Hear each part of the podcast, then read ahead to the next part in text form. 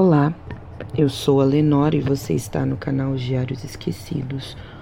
Hoje eu vou narrar para vocês um dos meus contos favoritos do autor uruguaio Horácio Quiroga. O nome dele é O Travesseiro de Penas. Vamos lá? O Travesseiro de Penas, Horácio Quiroga. Sua lua de mel foi um longo calafrio. Loura, angelical e tímida, o gênio duro de seu marido gelou suas sonhadas puerilidades de noiva. Gostava muito dele, no entanto, às vezes, com um leve estremecimento, quando, voltando juntos à noite pela rua, dava uma furtiva olhada para a alta estatura de Jordã, mudo já fazia uma hora.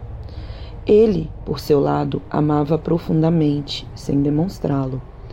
Durante três meses, tinham se casado em abril. Viveram uma felicidade especial. Sem dúvida, ela desejaria menos severidade nesse rígido céu de amor, mas o impassível semblante do marido sempre a refreava. A casa em que moravam tinha certa influência sobre seus estremecimentos. A brancura do pátio silencioso, frisos, colunas e estátuas de mármore causava uma outonal impressão de palácio encantado. Dentro, o brilho glacial do estuque, sem o mais leve risco nas altas paredes, reforçava aquela sensação de inóspito frio. Ao cruzar de um cômodo ao outro, os passos achavam eco por toda a casa, como se um longo abandono tivesse sensibilizado sua ressonância. Nesse estranho ninho de amor, Alicia passou todo o outono. Não obstante, acabara lançando um véu sobre seus antigos sonhos e ainda vivia adormecida na casa hostil, sem querer pensar em nada até o marido chegar. Não é de admirar que emagrecesse. Teve um leve ataque de influenza que se arrastou insidiosamente por dias a fio. Alicia nunca se recuperava. Por fim, uma tarde, conseguiu sair para o jardim, apoiada no braço dele. Olhava, indiferente, para um lado e para o outro. De repente, Jordã, com uma funda ternura, passou-lhe a mão pela cabeça e Alicia logo rompeu em soluços, agarrando-se ao pescoço dele. Chorou longamente todo o seu horror calado, redobrando o pranto ao menor aceno de carícia. Depois, os soluços foram se espaçando e ainda ficou por um bom tempo escondida em seu colo, sem se mover nem dizer uma palavra. Esse foi o último dia em que Alicia esteve de pé. No dia seguinte, amanheceu desfalecida. O médico de Jordã examinou-a com extrema atenção, ordenando-lhe calma e repouso absolutos. Não sei, disse a Jordã na porta da rua, ainda em voz baixa. Tenho uma grande fraqueza que não me explico, e sem vômitos, nada. Se amanhã ela acordar como hoje, chame por mim imediatamente. No dia seguinte, Alicia estava pior. Fez-se a consulta. Constatou-se uma anemia de evolução agudíssima, completamente inexplicável. Alicia não sofreu mais desmaios, mas se encaminhava para a morte a olhos vistos. Durante todo o dia, o quarto permanecia com as luzes acesas e em absoluto silêncio. Passavam-se horas sem que se ouvisse o menor ruído. Alicia dormitava. Jordã praticamente vivia na sala, também com toda a luz acesa. Caminhava sem cessar, de um extremo ao outro, com incansável obstinação o tapete abafava seus passos. De quando em quando entrava no quarto e prosseguia seu mudo vai-vem rente à cama, fitando a mulher cada vez que avançava na direção dela. Logo Alicia começou a ter alucinações confusas e flutuantes de início, que em seguida desceram ao rés do chão. A jovem, com os olhos desmesuradamente abertos, só fazia espiar o tapete de um lado e a outro do espaldar da cama. Uma noite, de repente, fixou a vista longamente. Passado algum tempo, abriu a boca para gritar e suas narinas e lábios perolaram-se de suor. Jordã! Jordã! clamou, enrijecida de espanto, sem deixar de fitar o tapete. Jordã correu para o quarto e, ao vê-lo aparecer, Alicia soltou um berro de horror. Sou eu, Alicia, sou eu. Alicia olhou com espanto, olhou para o tapete, voltou a olhar para Jordã e, depois de longo tempo de estupefata confrontação, sossegou. Sorriu e tomou a mão do marido entre as dela, acariciando-a trêmula. Entre as suas alucinações mais renitentes, houve um artropóide apoiado no tapete sobre os dedos com os olhos cravados nela.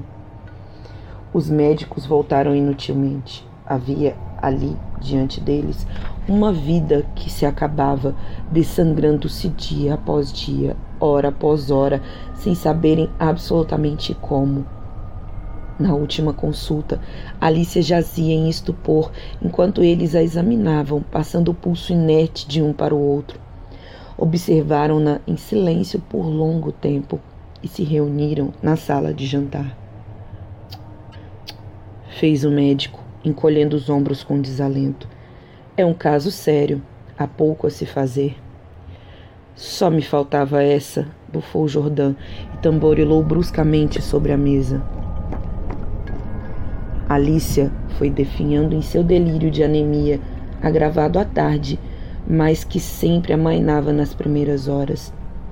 Durante o dia, a doença não avançava, mas a cada manhã ela amanhecia lívida, quase em síncope. Era como se unicamente à noite a vida a abandonasse em novas ondas de sangue. Tinha sempre, ao acordar, a sensação de estar afundada na cama como um milhão de quilos em cima. A partir do terceiro dia, essa esmagadora prostração não mais a abandonou. Mal podia mover a cabeça.